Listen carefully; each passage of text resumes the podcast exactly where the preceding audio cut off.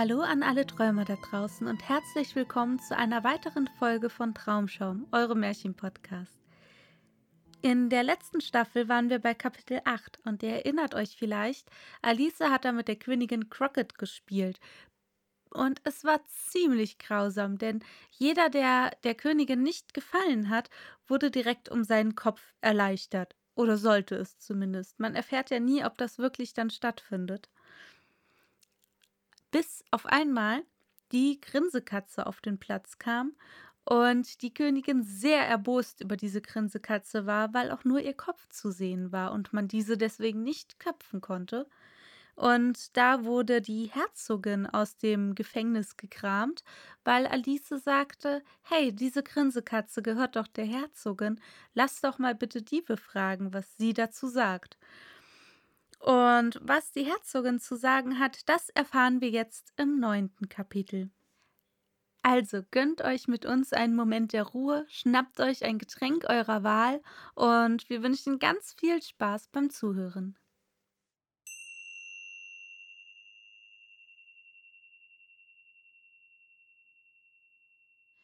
Neuntes Kapitel Die Geschichte der falschen Schildkröte Du kannst dir ja gar nicht denken, wie froh ich bin, dich wiederzusehen, du liebes altes Herz, sagte die Herzogin, indem sie Alice liebevoll umfasste und beide zusammen fortspazierten. Alice war sehr froh, sie bei so guter Laune zu finden, und dachte bei sich, es wäre vielleicht nur der Pfeffer, der sie so böse gemacht habe, als sie sich zuerst in der Küche trafen. Wenn ich Herzogin bin, sagte sie für sich doch nicht in sehr hoffnungsvollem Tone. Will ich gar keinen Pfeffer in meiner Küche dulden. Suppe schmeckt sehr gut ohne. Am Ende ist es immer Pfeffer, der die Leute heftig macht, sprach sie weiter, sehr glücklich eine neue Regel gefunden zu haben. Und Essig, der sie sauertöpfig macht, und Kamillentee, der sie bitter macht, und Gestenzucker und dergleichen, was Kinder zuckersüß macht. Ich wünschte nur, die großen Leute wüssten das, dann würden sie nicht so sparsam damit sein. Sie hatte unterdessen die Herzogin ganz vergessen und schrak förmlich zusammen, als sie deren Stimme dicht an ihrem Ohre höre. Du denkst an etwas, meine Liebe, und vergisst darüber zu sprechen. Ich kann dir diesen Augenblick nicht sagen, was die Moral davon ist, aber es wird mir gleich einfallen. Vielleicht hat es keine, hatte Alice den Mut zu sagen. Still, still, Kind, sagte die Herzogin. Alles hat eine Moral, wenn man sie nur finden kann. Da bedrängte sie sich dichter an Alice heran. Alice mochte es durchaus nicht gern, dass sie ihr so nahe kam. Erstens, weil die Herzogin sehr hässlich war und zweitens, weil sie gerade groß genug war, um ihr Kinn auf Alices Schultern zu stützen, und es war ein unangenehm spitzes Kinn. Da sie aber nicht gern unhöflich sein wollte, so ertrug sie es, so gut sie konnte. Das Spiel ist jetzt besser im Gange, sagte sie, um die Unterhaltung fortzuführen. So ist es, sagte die Herzogin, und die Moral davon ist, mit Liebe und Gesange hält man die Welt im Gange. Wer sagte denn, flüsterte Alice, es geschehe dadurch, dass jeder vor seiner Türe fege. Ah, sehr gut, das bedeutet ungefähr dasselbe sagte die Herzogin, und indem sie ihr spitzes kleines Kinn in Alices Schulter einbohrte, fügte sie hinzu Und die Moral davon ist, so viele Köpfe, so viele Sinne. Wie gern sie die Moral in allem findet, dachte Alice bei sich. Du wunderst dich wahrscheinlich, warum ich meinen Arm nicht um deinen Hals lege, sagte die Herzogin nach einer Pause. Die Wahrheit zu gestehen, ich traue der Laune deines Flamingos nicht ganz. Soll ich es versuchen? Er könnte beißen, erwiderte Alice weislich, da sie sich keineswegs danach sehnte, das Experiment zu versuchen. Sehr wahr, sagte die Herzogin. Flamingos und Senf beißen beide, und die Moral davon ist, gleich und gleich gesellt sich gern. Aber der Flamingo ist ja ein Vogel und Senf ist kein Vogel, wandte Alice ein. Ganz recht, wie immer, sagte die Herzogin. Wie deutlich du alles ausdrücken kannst. Es ist, glaube ich, ein Mineral, sagte Alice. Versteht sich, sagte die Herzogin, die allem, was Alice sagte, beizustimmen schien. In dem großen Senfbergwerk hier in der Gegend sind ganz vorzüglich gute Minen, und die Moral davon ist, hm, dass wir gute Mine zum bösen Spiel machen müssen. Oh, ich weiß, rief Alice aus, die die letzte Bemerkung ganz überhört hatte. Es ist eine Pflanze. Es sieht nicht so aus, aber es ist eine. Ich stimme dir vollkommen bei, sagte die Herzogin. Und die Moral davon ist, sei, was du zu scheinen wünschest. Oder einfach ausgedrückt, bilde dir nie ein Verschieden von dem zu sein, was anderen erscheint, das, was du warest oder gewesen sein möchtest, nicht verschieden von dem war, das, was du gewesen warest, ihnen erschienen wäre, als wäre es verschieden. Ich glaube, ich würde das besser verstehen, sagte Alice sehr höflich, wenn ich es aufgeschrieben hätte. Ich kann nicht ganz folgen, wenn Sie es sagen. Das ist noch gar nichts dagegen, was ich sagen könnte, wenn ich wollte, antwortete die Herzogin in selbstzufriedenem Tone. Bitte bemühen Sie sich nicht, es noch länger zu sagen sagte Alice. Oh, sprich nicht von Mühe. Ich will dir alles, was ich bis jetzt gesagt habe, schenken. Eine wohlfeile Art Geschenke. Ich bin froh, dass man nicht solche Geburtstagsgeschenke macht, dachte Alice. Aber sie getraute sich nicht, es laut zu sagen. Wieder in Gedanken? fragte die Herzogin und grub ihr spitzes, kleines Kinn tiefer ein. Ich habe das Recht, in Gedanken zu sein, wenn ich will, sagte Alice gereizt, denn die Unterhaltung fing an, ihr langweilig zu werden. Gerade so viel Recht, sagte die Herzogin, wie Ferkel zum Fliegen und die. Mm, aber zu Alices großem Erstaunen stockte hier die Stimme der Herzogin, und zwar mitten an ihrem Lieblingsworte Moral. Und der Arm, der in dem ihrigen ruhte, fing an zu zittern. Alice sah auf, und da stand die Königin vor ihnen mit über der Brust gekreuzten Armen, schwarzblickend wie ein Gewitter.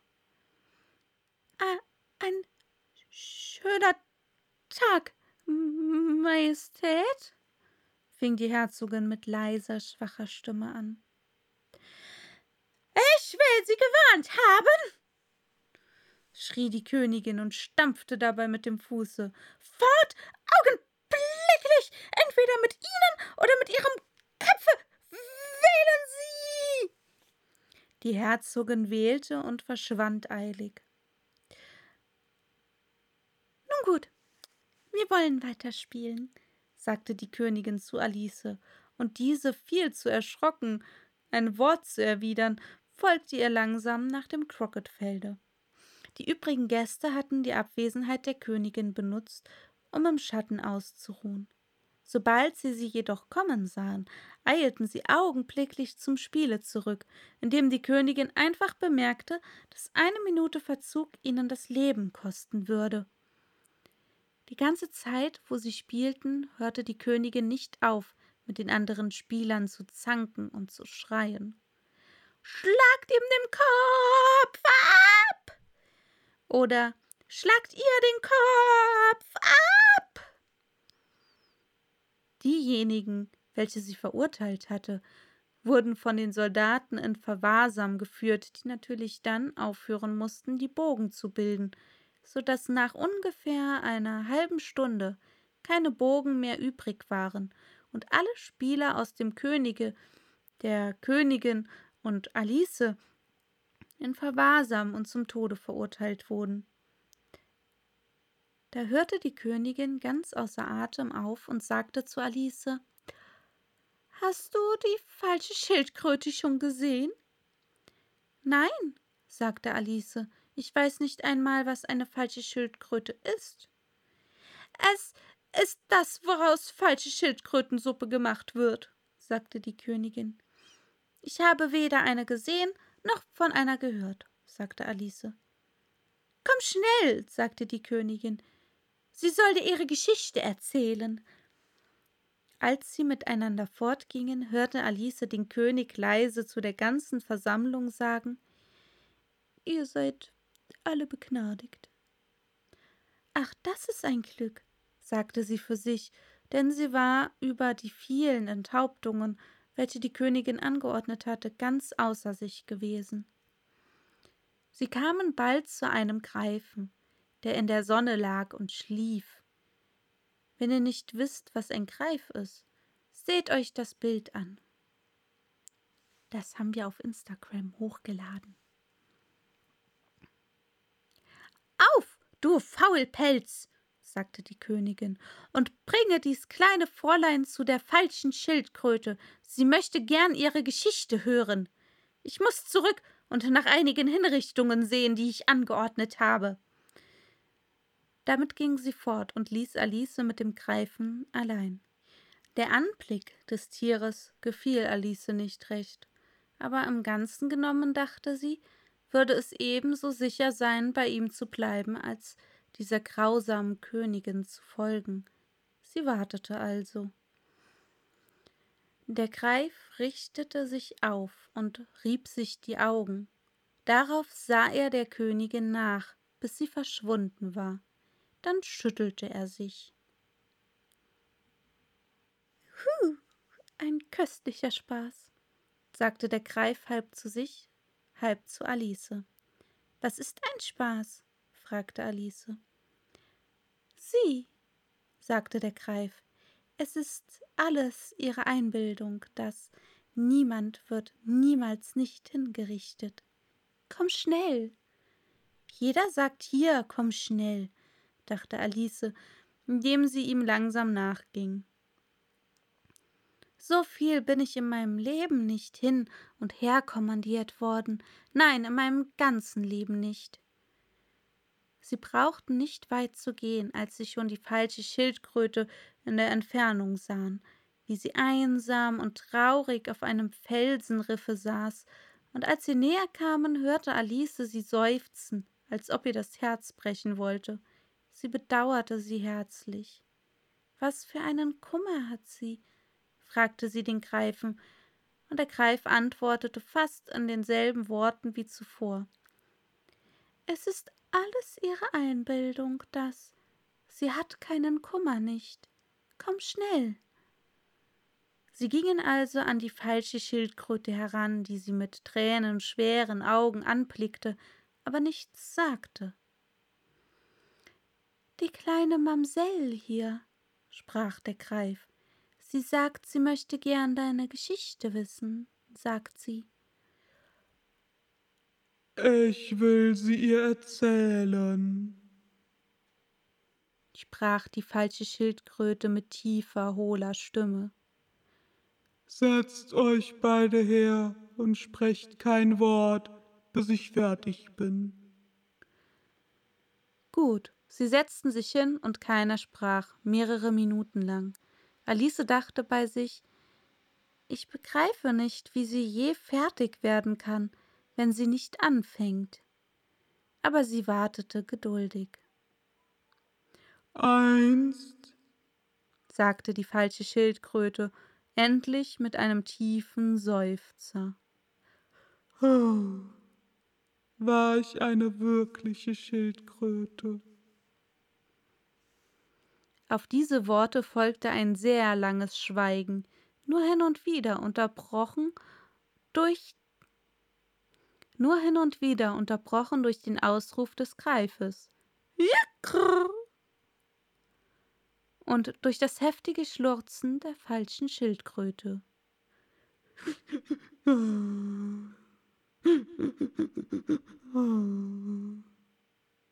Alice war beinahe aufgestanden und hätte gesagt Danke sehr für die interessante Geschichte.